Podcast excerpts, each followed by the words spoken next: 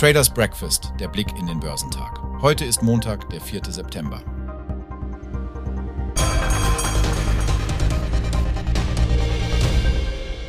Die asiatisch-pazifischen Märkte waren zu Beginn der Woche uneinheitlich. Angetrieben von einem starken Anstieg bei Immobilienaktien führte der Hang Seng Index in Hongkong die Gewinne in der Region an. Er stieg um beeindruckende 2,5 Prozent und auch die Festlandmärkte verzeichneten positive Entwicklungen. Der Benchmark-Index CSI 300 legte um 1,33 Prozent zu. Investoren werden in dieser Woche gespannt auf wichtige Daten aus Australien und China blicken. Am Dienstag wird die Reserve Bank of Australia ihre Zinsentscheidung bekannt geben. China wird voraussichtlich am Donnerstag seine Handelsbilanz für August und am kommenden Wochenende seine Inflationsrate veröffentlichen.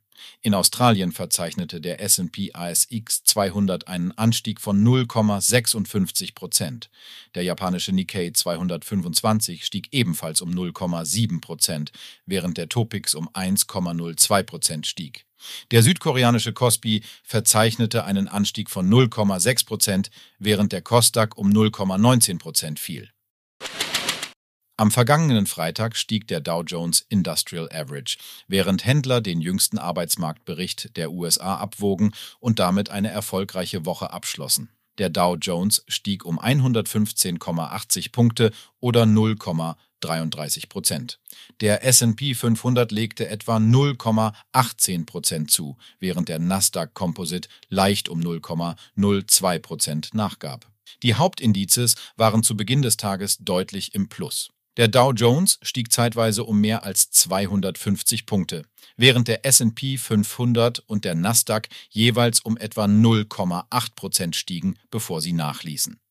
Der Dow Jones und der Nasdaq legten in dieser Woche um 1,4 Prozent bzw. etwa 3,3 Prozent zu und verzeichneten damit ihre besten Leistungen seit Juli. Der SP 500 gewann 2,5 Prozent und verzeichnete seine beste Woche seit Juni. Der jüngste Bericht zu den US-amerikanischen Arbeitsmarktdaten zeigte, dass die Arbeitslosenquote im August auf 3,8 Prozent gestiegen ist, den höchsten Stand seit über einem Jahr. Ökonomen hatten erwartet, dass sie bei 3,5 Prozent bleibt. Als weiteres Zeichen für eine verlangsamte Wirtschaft und nachlassenden Preisdruck stiegen die durchschnittlichen Stundenlöhne auf Jahressicht um 4,3 Prozent, weniger als die von Dow Jones befragten Ökonomen erwarteten, nämlich 4,4 Prozent. Die Beschäftigung im August wuchs schneller als erwartet, mit 187.000 neuen Stellen. Allerdings wurden die Arbeitszahlen für Juni und Juli um insgesamt 110.000 nach unten korrigiert. Es wäre ein Fehler, den heutigen Arbeitsmarktbericht zusammen mit den jüngsten Daten zu betrachten und zu sagen, die Fed sei fertig, sagte Steve Wyatt, Chefstratege für Anlagen bei Bog Financial. Obwohl sich die Inflationstrends in die richtige Richtung bewegen und eine breitere Betrachtung des Arbeitsmarktes darauf hinweisen würde, dass der Lohndruck nachlassen sollte, liegt das Gesamtwirtschaftswachstum über dem Trend und die Inflation bleibt weit über dem von der Fed kürzlich bestätigten Ziel von 2 Prozent. Nach der Veröffentlichung zeigte das Fed Watch Tool der CME Group, dass die Trader eine 93-prozentige Wahrscheinlichkeit dafür eingepreist haben, dass die Zentralbank bei ihrem nächsten Zinsentscheid die aktuellen Zinssätze beibehalten wird. Die Unsicherheit setzt sich zum Start in die neue Woche fort, da immer noch Fragen darüber bestehen, ob die US-Notenbank Fed und die Europäische Zentralbank im September ihren Kurs der Zinserhöhungen fortsetzen werden, um der hohen Inflation entgegenzuwirken. Eine Stunde vor Handelsbeginn am Montag signalisierte der XDAX für den Leitindex DAX ein Plus von 0,33 Prozent auf 15.889 Punkte.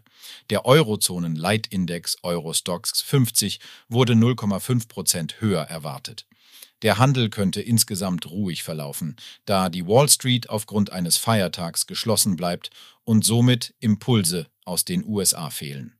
Die Unsicherheit in Bezug auf die Zinsen sowie Konjunktursorgen in Bezug auf China hatten im August den DAX teilweise deutlich belastet und unter die Marke von 15.500 Punkten gedrückt. Es folgte zwar eine Erholung, aber die Marke von 16.000 Punkten erwies sich bislang als zu hohe Hürde.